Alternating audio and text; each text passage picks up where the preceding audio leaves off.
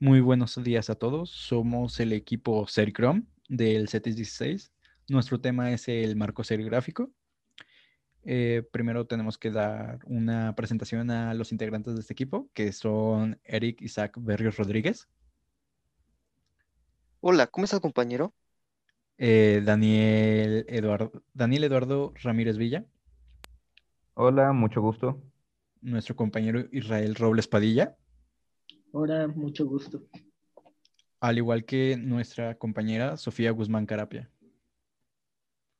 Hola, buenos días. Y yo, su servidor, Ángel Mauricio Flores Olivares. Bueno, yo como tema inicial quiero tratar la función y requisitos de este. Pues eh, la función que tiene es ser portaclis que se utiliza en serigrafía junto con un tejido de malla serigráfica.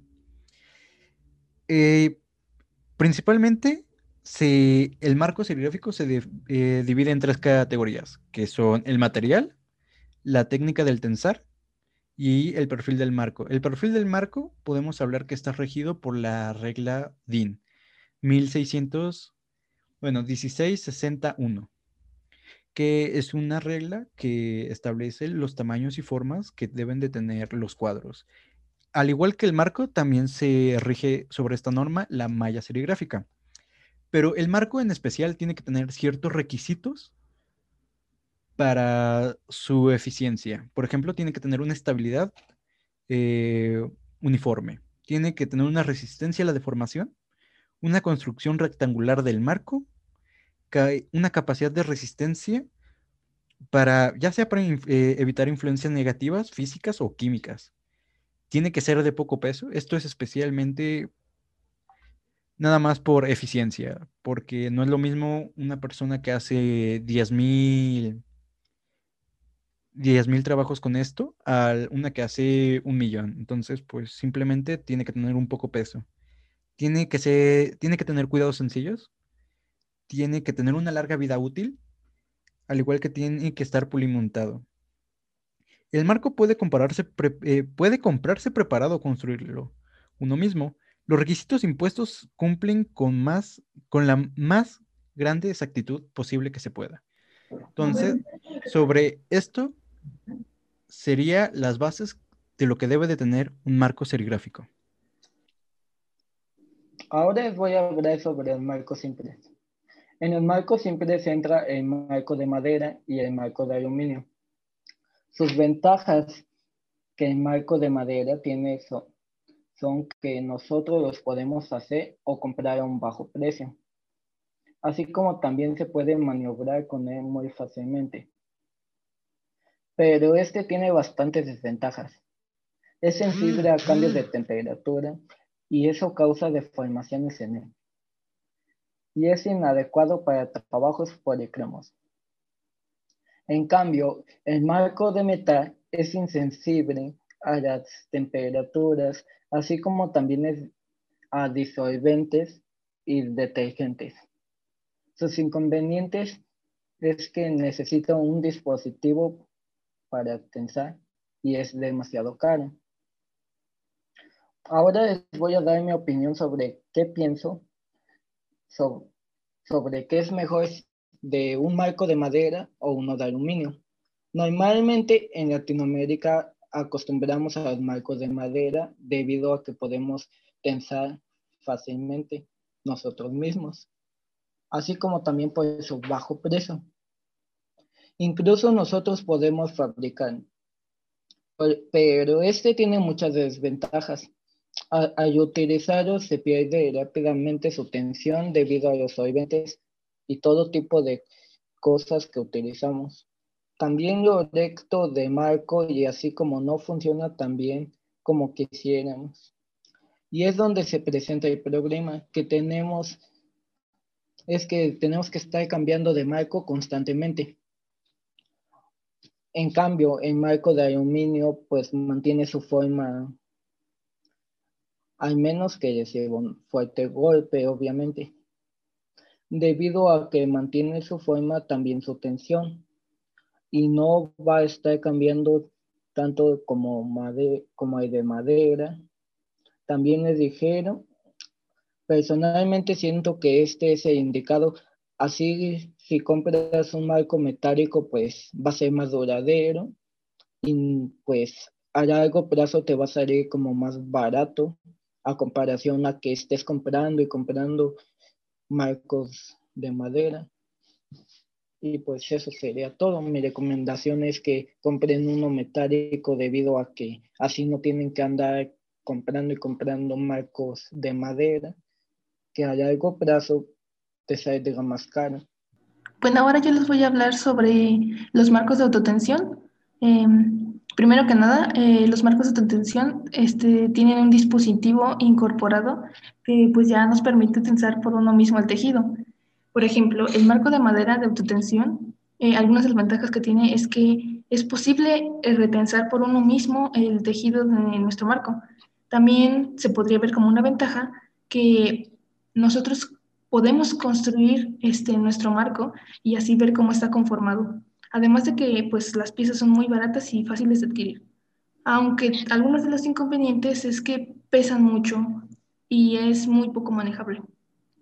También es posible que la madera se llegue a deformar y es muy, muy sensible a las oscilaciones de temperatura y de humedad. También podría estar los marcos metálicos de autotensión o de aluminio. Eh, algunas ventajas de este dispositivo, eh, pues también el retensado es posible, nosotros podemos hacerlo.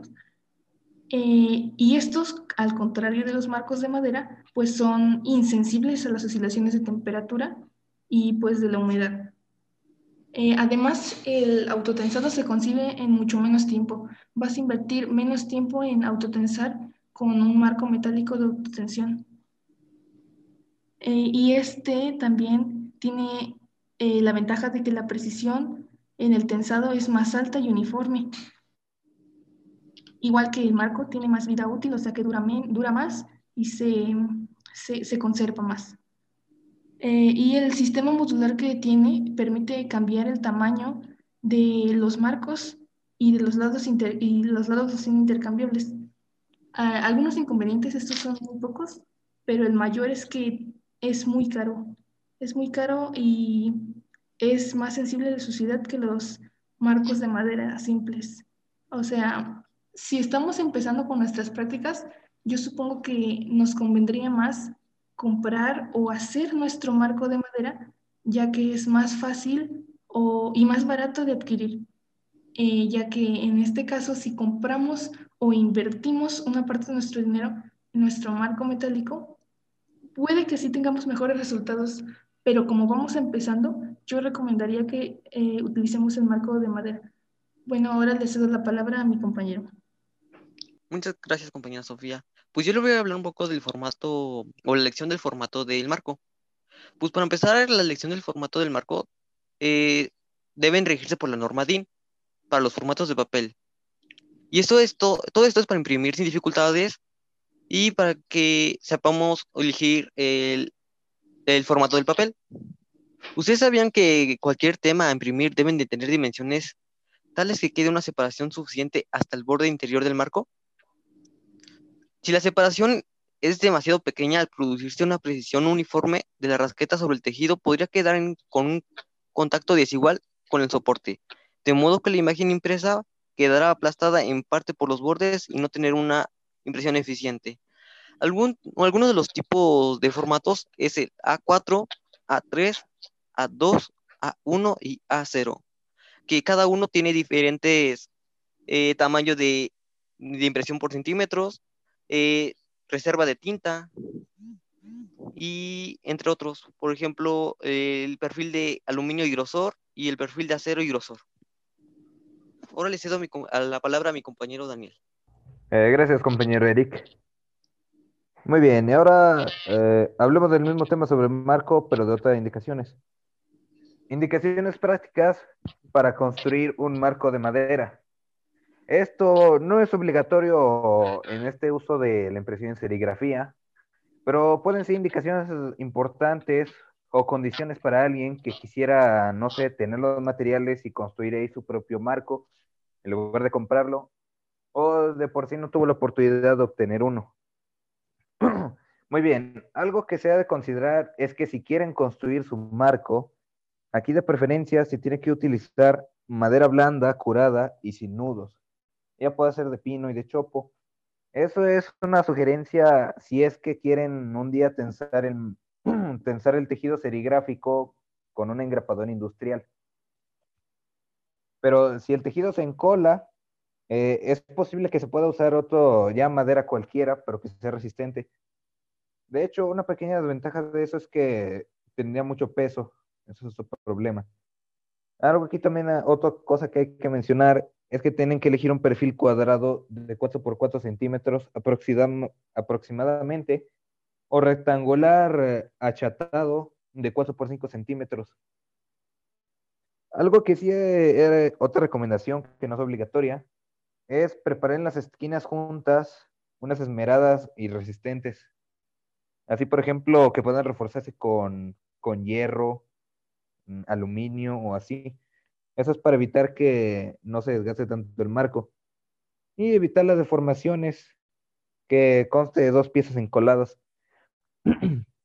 Algo aquí es que también puedes proveer en el marco de una ranura para un listón de, tensión, de tensión atornillable. Esa es otra cosa si no quieres, si no quieres tensar con grapas o sea, con el grapador industrial, esa es otra opción. Esta sí es obligatoria y es que el formato del marco no debe rebasar las medidas de 40 por 60 centímetros. Es que como se, se mencionó anteriormente en el tema del formato del marco, ahí es donde se va a mostrar los revelados y las impresiones. Y pues no queremos rebasar esas medidas para que salga un revelado muy perfecto. Algo que sí también es muy importante y es para todos los marcos en general, es que se tiene que impregnar la madera para la protección contra la humedad y disolventes con un producto a base de laca o un protector de la madera. Ya podría ser, sí, la laca o el barniz. Esto es para evitar que nuestro marco se, se haga corrosivo con el paso de todas las mezclas que se utilizan como el Sericrom, el Cerisol o el Sericlim, que pueden hacerle un poco de daño al marco y al final ya hacerlo inservible. y por la última, que es otra, es otra recomendación, si es que se usa el listón de tensión, es tener que redondearlo para no dañar el tejido al momento de tensarlo, es decir, que no se desgarre en ese momento. Y bueno, eso es todo en este podcast. Espero que mínimo uno de estos temas le haya quitado dudas o los haya ayudado con esta, con esta experiencia de que vamos a poder imprimir, de que sepan lo que es, este, todas las condiciones que requiere de los marcos, mm, qué tejido es especial. Y así yo les mando un saludo a todos y les deseo un buen semestre.